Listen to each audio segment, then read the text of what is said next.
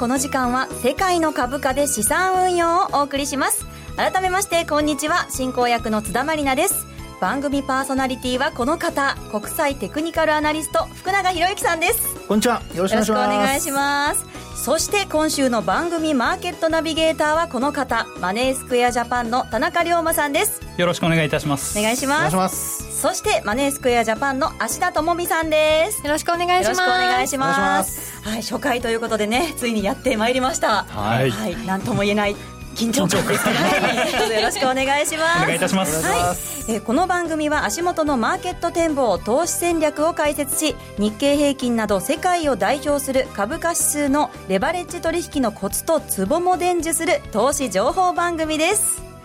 はい。ということなんですけれども私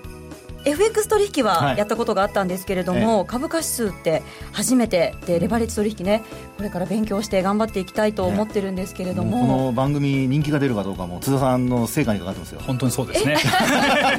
初めからそんなプレッシャーを与えてしまっていいんでしょうか。進行役にそんな。大役がさらにあるんですか3か月後 話しましょう、はい、しっかり勉強しながら頑張りたいと思いますのでお付き合いください。それでは番組を早速始めていきましょう。どうぞ皆さん30分間よろしくお願いします。世界の株価で資産運用この番組は M2J 日経225証拠金取引のマネースクエアジャパンの提供でお送りします。世界の株価で資産運用。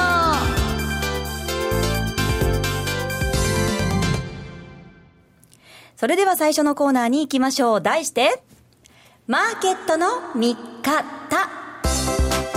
このコーナーでは足元の相場分析今週の展望について解説していきます。それでは日経平均などの指数について芦田さんから紹介していただきます。はい、えー、本日の日経平均終値が1万5732円。と、えー、6日続落ですね。日経平均先物の日中終値が1万5730円。日経225証拠金取引現在レートが1万5630円となっております。はい。日経平均6日続落になりましたね。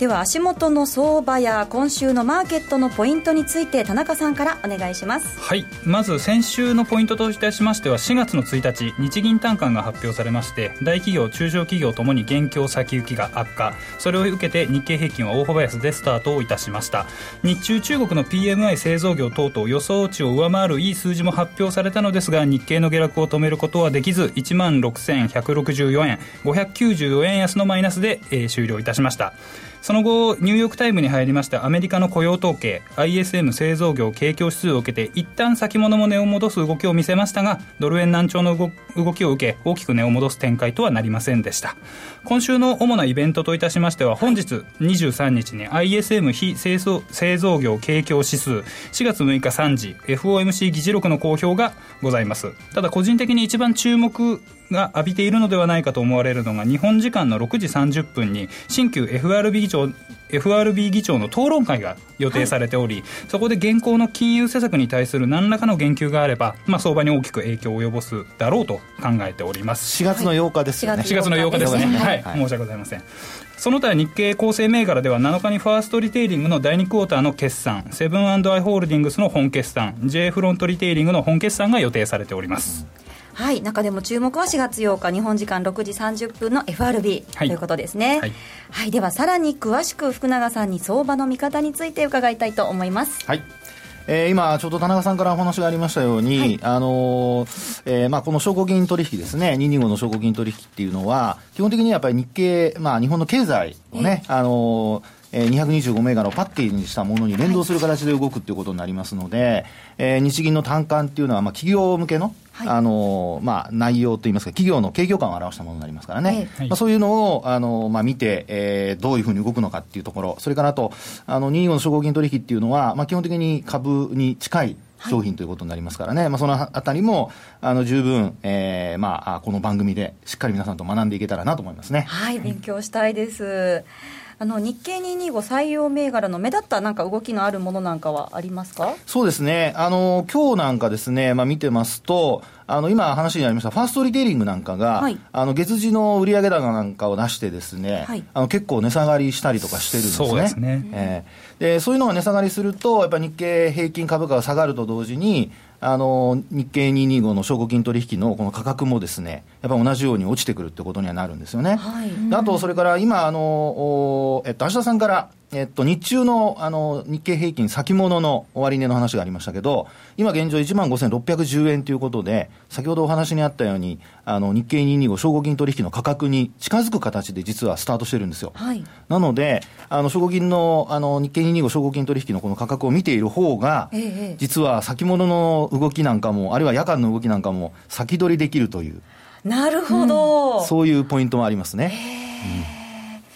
田中さん、いかがですか？そうですね、えー、まあ、やっぱり商品自体が日経平均に連動するような動きということで、やっぱり日経平均の動きを予想するっていうのも一つ大きなファクターなのかなと思っておりまして、一つ資料を私の方で持ってきました。はい、パリバショックの後と、2015年4月1日からの日経平均の動きをこう比較したようなアナログチャートと言われるものなんですけれども、はい、この資料、私たちの手元にはあるんですが、リスナーの皆さんもどこかで見られるんですか、はい、ラジオ日経さんのホームページにあの載せさせていただいておりますので、後ほどご確認をいただければと、はいえっと、番組ホームページの方でね、そうですね。ぜひご確認ください、はい、はい、これを見てみますと、4月の中旬に1回、どんと落ちているのがパリバショックの後には確認できると思うんですけれども、はい、ちょっとこの値動きの相関を見てみると、ちょっと4月の中旬、まあ、今回も同じような動きが想定されるのかなというのは少し懸念しております。はいうん、そうですよね。あの、今のお話で、あの、まあ、資料の方ね、お手元にある方は見ていただければと思うんですけど、まあ、あの、実際に、その2007年以降の株価とですね、それからあの、2015年7月以降の株価ってすごく似ていて、はい、で、これからちょうど決算発表が始まる時期になりますので、あなるほど。もし、その企業の決算が悪い場合、はい、その場合には、まあ、同じような動きになる可能性がありますから、はい、まあ、そういう意味ではちょっと参考にはなるんじゃないかなと思いますね。あ同じことを繰り返すこともあるわけですね。はい、はい、そういう意味では、かなり田中さん、これは。そうですね、なので、ちょっと安くなったら買いに行きたい気持ちもあるとは思うんですけれども、少しちょっと今のところは戻り売りというスタンスをちょっと貫いていただくのもよろしいのかなと思いますね。そうですね、はい、ちょっとこの状態だとね、下値の目処なんかもちょっと気になるところではあるんですけれどもね、今の。そうですね、はい、あの基本的に下値の目処っていうところで見ると、はい、えっと、2月の24日の安値であるとか、はい、あるいは12月、えっと、2月の12日の安値であるとかですね、はい、これあの、日経225証拠金取引の価格を見ていただくと、そのあたりが実はもう安値のめどになっていて、今、実際のこの取引してるっていうか、スタートしている中で、はい、そこにもう2月の24日の安値には到達してるんですよね。ですから、田中さんの資料がひょっとしたら、役に立つかも、はい、ところになりそうですね、これね。はい、ありがとうございます。皆さんもぜひ番組ホームページからチェックしてください。以上、マーケットの3日のコーナーでした。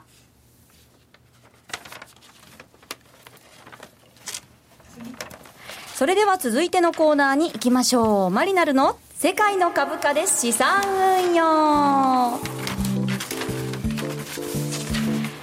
このコーナーでは日経225証拠金取引の基礎から実践をマスターしそして私津田まりなが株式指数証拠金取引に挑戦していきます。まず3ヶ月は日経225証拠金取引のいろはからテクニックを学んでいきたいと思います。皆さんよろしくお願いします。よろしくお願いします初回の今日は日経225証拠金取引って何をテーマとして取り上げます？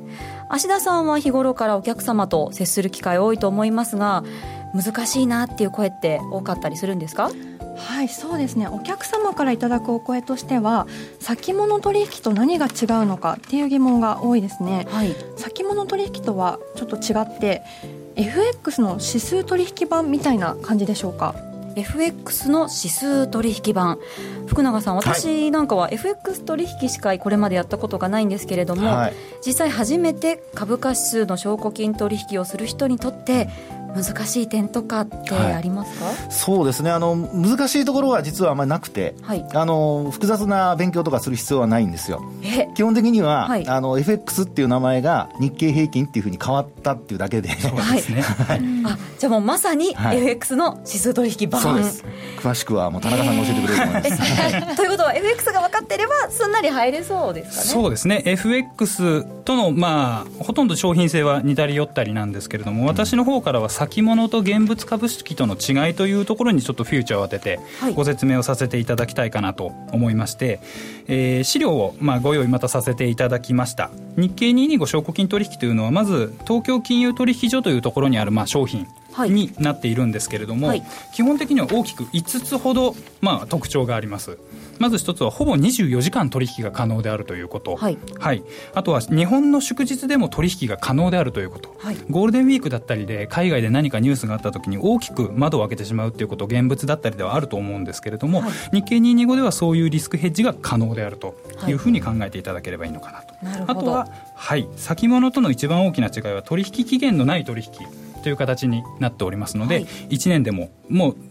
もっと言いますと10年でもお客様持ちっぱなしでも問題ないような取引になっておりまして、はい、期限がないんですね。そうですね。あと2つがレバレッジがかけられる取引であるということ。買いからも売りからも入れる取引であるということ。こちらはもう FX やられてるお客様であれば一番とっつきにくいようなところではないでしょうかそうですね。分かりやすいですし買いからも売りからも入れるってことはこういうふうに相場がね、あのー、下落しているような局面でも入ることができるのでそういう面でもいいですよね、はい、本当にいいとこ取りの商品ですよね。そうですね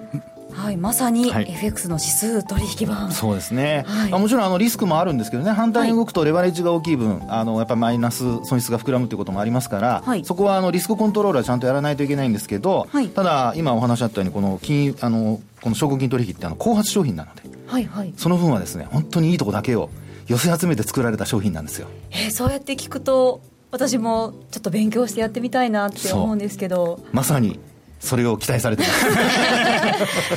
あとあのすごくいいなと思ったのが祝日とかね、はい、結構あの祝日明けとんでもないことになってるっていうのがこれまで私経験してあったので、うん、FX だとねありますよね。そういう面でも祝日も取引できるっていう点はね、はい、いいですよね。そうなんですよね。ですからそういう意味では実は今年の2月11日、はい、あの日建国記念の日だったですよね。そうでしたね。あの日ちゃんと取引やってたんですよ。ああなるほど、うんそれは祝日でも。そう、うん、そういう意味ではリスク回避リスクヘッジができるっていうところはポイントになりますね。なるほど、はい、リスク回避する意味でもとってもいい商品なんですね。そうですね、ありがとうございます。これからさらにじっくりと学んでいきたいと思います、うん、えー、以上マリナルの世界の株価で資産運用のコーナーでした。M2J インフォメーション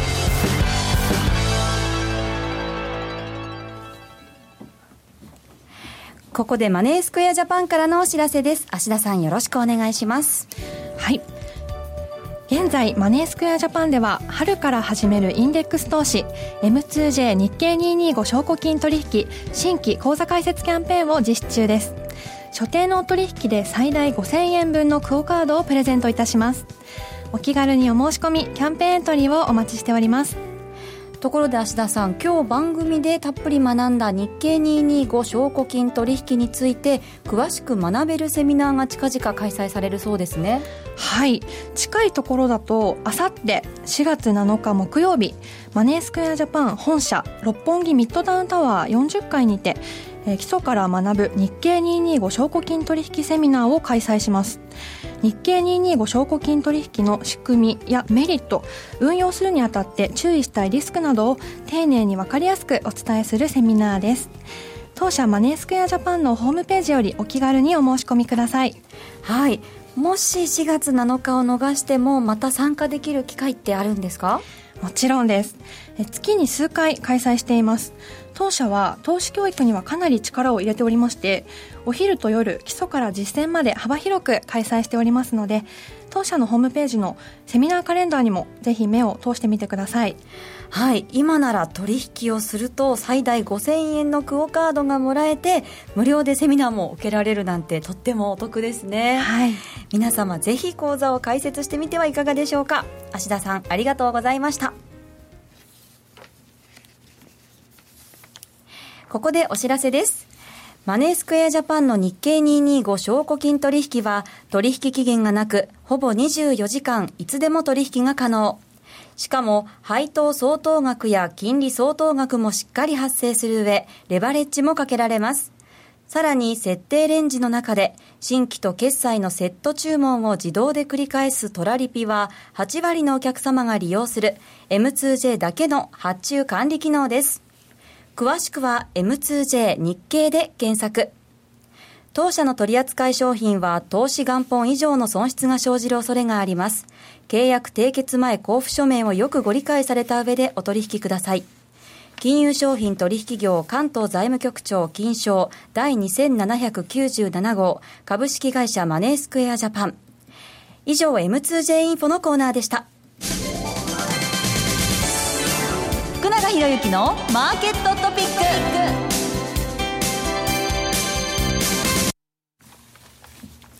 このコーナーでは福永さんが注目しているマーケットの旬なトピックをご紹介します、はい、それでは福永さん今日のトピックは？今日のトピックはですね、はい、まあいろいろあの先ほどあの田中さんからあの日銀単価の話なんかもありましたけど、はい、ちょっとですね業績についてあのお話をしたいと思うんですね。はい、業績について。はい、あの日経平均の株価指数っていうのは、基本的にあの225社が集まったものなんですよ。はい、で、今、あの、単独で、あの、まあ、あ日経225の証拠金取引動いてますけど、はい、まあ、日中の取引が休んでるんだけど、動いてますよね。で、それは、あの、為替だとかいろんなものと連動して動くんですが、まあ、そうした中で、えー、やっぱり元になるのは業績なので、はい、その業績が、あの、どういうふうになるか。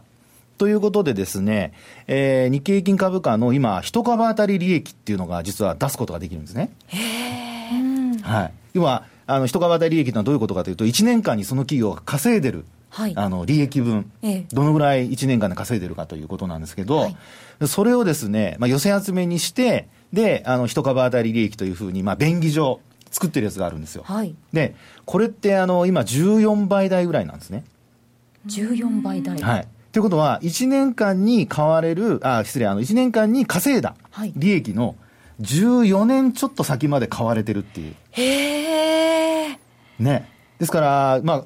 生まれた子供が14、5歳になるっていうことですね。そうですね。そうやって聞くと。ね。だそこまで買われてるってことなんですよ。えー、ですから、一般の人からすると、まあ、14、5年でやっぱ結構長いなって感じますよね。はい、そうですね。ね。でも、あの、日経平均株価の PR って平均的な数字で見ると、大体、あの、13倍ぐらいから、あと上はね、17、8倍ぐらいまでいくんですよ。はい。最近では。なので、えー、14倍台っていうのは、まあ、高くも低くもないっていうような、そんな状況なんですね。そうなんですね。そうですね。で、こういうのを頭に入れておくと、あの、今の水準というのはどうなってるかっていうのが、まあ、見えてくることになるので、はい、であとは、目先の動きっていうことで言うと、はい、これはやっぱり、あの、さっきお話したように、業績が今後どうなっていくか。で、人株で利益っていうのは、実は今非常にこう低下してるんですね。はい、低下してるってことは、要するに稼ぐ力が衰えてきてるっていう。なるほど。はい。で、それはやっぱり円高になったりだとか、そういうのが企業収益に影響を与えると。はい。はい。で、あの、円高になると、輸出関連企業ってほら、車、これまで100ドルで売っててですよ。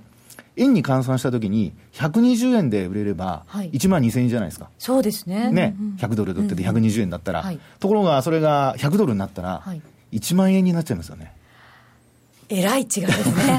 ね、2割変わっちゃいますからね。はい。ということで、まあ、そういったところを、あの、今後、はい、あの、業績発表で、まあ、見ていかなきゃいけないっていうことになるわけですよ。なるほど。うん、なるほど。株価への影響っていうのもあるんですかね？そうですね。ですから、そういうところで見ると、やっぱり EPS が低下すると、人株当たり利益が低下すると、株価下がる。で、今、あの、まあ、夜間のこの取引の中でですね、えー、日経225証拠金取引の価格って下がってきてますよね。はい、で、これ自体は影響考えられるのは2つ。一つは、やっぱりあの M2J さんでされているような為替の動きですね、はい、さっきお話したように円高になると、やっぱりあの株式市場としては、あのそれを嫌気して売られると。ええ、で一方で、あの業績発表が今度、あのまあ、本格化してくると、はい、そこで業績が悪化すると、やっぱり売られると。で、実際にそう、ね、決算が出るまで分かんないので、はい、そこで見てほしいのはテクニカル指標なんですよね。はい。はい。テクニカル。そうなんです。テクニカル指標で。あのー、まあ、田中さんも芦田さんもどういうテクニカル指標をよく使われてますかね？私はボリンジャーですかね、あー一番よく見えるのは。ボリンジャーバンドっていうのはですね、はいちょうどあの5本線で作られた、はいあの線なんですけど、はいはいそれでトレンド、あの FX されてたのはね、あの、はい聞いたことあると思いますね、見見たこととありますありますよね。それで見るとトレンドがこう発生してるっていう形になるかどうかっていうのが重要なんですね。えええで、今、もし見られる方は、先物でも、あと、証拠金取引でもどちらでもいいんですが、はい。あの、ボリンジャーバンドでご覧いただくと、はい。それがちょうどラッパの先のように広がってるんですよ。へえ。スクイーズと呼ばれる状態ですね。スクイーズ。かっこいいですよね。かっこいいですね響きがね。はね。そのスクイーズっていうのはどんな状態なんですか、野球でいうスクイズっていう、はいはいはい。まあこととこと、言語は一緒なんですけれども、ええこう収縮をして放たれる、なので力をためて後に、どちらかの方向に放たれることを、まあ、スクイズと言って、今、日経平均は綺麗に、まあ、残念ながら下にちょっと下っ端なれてしまっているような形になってしまってい下るような。方向にエネルギーが放たれてるそう状態なんですね。なので、まあはい今の状況は、そのマイナス2シグマとプラス2シグマっていう、こう、5本線のうちの一番外側の、はい。あの、FX の場合には、あの、6本使うんですけど、ええあの、株の場合には大体5本線使うことが多いので、はいあの、まあ、7本ですかね。あの、FX の場合ですね。で、これで見ると、あの、基本的にそのマイナス2シグマを下回ったような状態になっているということは、田中さんがお話してくれたように、スクイーズになってて、はいそこから広がったっていうことで、トレンドが発生していると。なるほど。そうということは、そのトレンドが発生する前、力を貯めている状態だ。だから、この後、上か下かに弾けるぞっていうのも予想できるっていうことですよね。いいですね。なんか、津田さんなんか間になるって呼びたくなってきました。すいません。いやそうですね。津田でいいです。はい、はい、そうしましょう。まあ、そういうふうなことを覚えていかれると、はいこうやって夜間取引でも、特にあの、お仕事されてる方はね、はいあの、昼間は仕事で、やっぱ取引できないこと多いじゃないですか。そうなんですよね。ねえついついあの昼間も見られないですし、夜ちょっと寝ちゃってとか。で、今みたいに、そはいのスクイズになるかどうかっていうところが分かってれば、はいあとはもう、あの、もし下方向に離れたら、その方向にトレンドを追っかけるようについていけばいいと。ああ、それ福永さんの本に書いてあったな。あ ありがとうございます。ありがとうございます。なるほど。じゃあもう、はいずっとこう、張り付いて見ていなくても、はい。分かっていれば、事前にこそうですねねいろいろ発注をしておくというのも使えるとは思いますね。う、なるほど、そういうサービスも、マネースクエアジャパンではあったりするんですか？事前に。そうですね、まず商品自体が先ほど申し上げたように、24時間取引ができるはいということで、FX でやられてる方ですと、例えば、イフダンであったりだとか、ええ OCO であったりだとか、はい。事前に2つ以上の注文を入れておく注文はい。っていうのも当然ご用意がございますし、あとはまあ、そうですね、当社で特許を取っているトラリピのような注文。トラリピ。はいはい。であれば、複数の注指値をまとめてこう発注できるっていうところがありますので、はいまとめて一箇所で買うのではなくて、散らけて買うということで、一つリスクが分散できるっていうような注文方法もご用意はさせていただいております。そうですね冷凍をずっと見なくていいっていうのはすごく便利ですよね、先ほどの福永さんのお話の通り、はいはいはいやっぱり日中お仕事で忙しい方が、逐一冷凍を見るのは難しいので、そういう注文機能も一つご利用いただけると、非常にちょっと相場に向き合える姿勢といいますか、出てくるのかなと思います。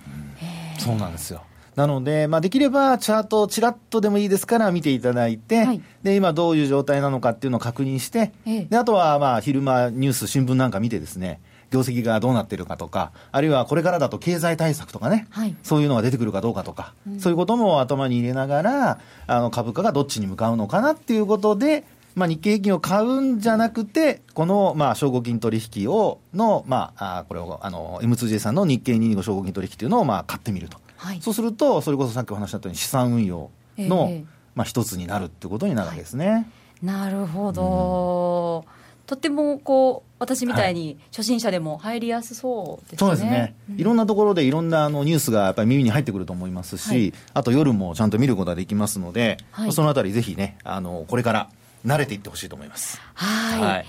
あのちなみに福永さん、4月の相場ってはい。どうなりそうですかね、この後。4月はですね、はい。なんといってももう、あの、1日から下落 してますしね。そうなんですよ。それとね、本当にね、えー。このタイミングに番組が始まって、はい。であと、まあ、それもそれで楽しいと思うんですけど、はい。ショートする人にとってはね、売る人にとってはね、そうですね。はいあの売りから入れるってこともありますしね、はい。であとはやっぱりあの6連敗っていうね、あの6日続落っていうね芦田さんが最初に教えてくれましたけども、ええはい。まあ、そういう状況にもなってますから、まあ、そういう意味では、やっぱり業績が悪いと、あのまだやっぱり下げる可能性は十分あると。はい。いうことなので、あの価格だとか値頃感とかよく言うんですけど、ええ。安くなってるからっていうことだけでは判断しない方が、まあ、今のマーケットいいのかなと。私いつも寝頃感で 見てしまって失敗するんですよね。あとですね、もう一つは、あの、津田さんと、まあ、あの、接点があるとすれば、やっぱり、為替。はい。FX がやっぱり円高になると、あの、さっきもお話したように、日本ってやっぱり輸出企業が多いので、ええ。そこがやっぱり売りの対象になりやすいんですよね。あそういう意味でこう為替ともはい。結構連動してくる部分があるんですね。そういうことになりますはいね。、あとは今、原油だったりがやっぱりマーケットの中心として、よくニュースだったりも言われているように、ね商社系も結構赤字決算がの見通し濃厚ということもありますので、ですねええちょっといろいろ複合要因で4月は動いてきそうなのかなと。はいですよ。はいわかりました。ただ、だからあまり強気にならずに、はいあの、トレンドが発生した方向に、あの、まあ、あーそれを見てればいいということで、動きについていく寝そうそうそうそう頃感で下がってるからまだ下がるかなとかそういうのではなくて、はい。はい動いた方にもうそろそろ下げ止まるんじゃないかなじゃなくて、はい動いた方向についていくと。はい、はいわかりました。とっても勉強になりました。福永さん、ありがとうございました。はいはい、以上、福永博之のマーケットトピックをお届けしました。はい、30分間第1回の放送終わりましたが、いかがでしたか？本当にあっという間に終わってしまいましたね。あの始まる前に芦田さんがこんなに早めに集合したのにこんなにもうすぐ始まっちゃうんですねって おっしゃってたんですけど。あっという間に本番という感じで 田中さんはどうでしたか？そうですね、もうちょっといろいろお話ししたかったんですけれども、お。まあ、なかなか次回以降にちょっと持ち越せたらなと思いますので。まだ何かこう隠し持ってるものがあるんですか？ぜひぜひ次回以降ちょっとご期待いただければ。おー。まだ何かあるそうなので、はい。来週以降も楽しみですね、福永さんは初回放送を終えていかがでしたか？そうですね、はい。もう本当にね、あの皆さん、よくあの、まあ、なんていうんでしょう、番組に熱い思いを、あのね、あの込めてやってくださってるようですし、はい。私もそのつもりで、これから一生懸命頑張っていきたいと思いますので、本当に1回目としては、もう上出来なんではないでしょうかね。はい。ありがとうございます、ね。はい。私はあのこれまで FX しかやったことないんですけれどもこれからもっと勉強して、ね挑戦したいなと思っているんですけれども、はい。私本当に今までさまざまな失敗をしてきまして FX では あの両立てにして塩漬けにするっていう一番ダメなパターンにしたりとかですね。難品して難品して難品してもうどうもならないっていう。よくお金がありましたね、続きましたそれがね賞金がゼロになったんですよ。はい。そんなこともあったので、ね、みんな反面教師にしようね。そうですね なことないようにはい。しっかり勉強してもから挑戦していきたいなと思っています。のはい。でよろしくお願いします、はいおお願いいたします。はい、さあ来週の第2回目の放送ですが来週はユーストリームでも配信します。第2週と第4週の当番組はユーストリームでも配信しますのでぜひチェックしてください。詳しくは番組ホームページをご覧ください。ユーストリームのね配信があると多はい。分見てる皆さんも、あ田中さんも芦田さんもこんな顔してるんだなとか なんかね表情も見えるとねまた違ってきそうですよねね、本当確かにそうですよね。みんなどんなね、あの雰囲気で話をしてるのかとかね、はいニューストリームだと伝わりますからね。そうですね。はい。初回はユーストリーム、はい、なくてよかったかなと。バタバタしちゃったんでね。はい、それでは来週も午後4時30分にお会いしましょう。世界の株価で資産運用。この番組は M2J 日経225証拠金取引のマネースクエアジャパンの提供でお送りしました。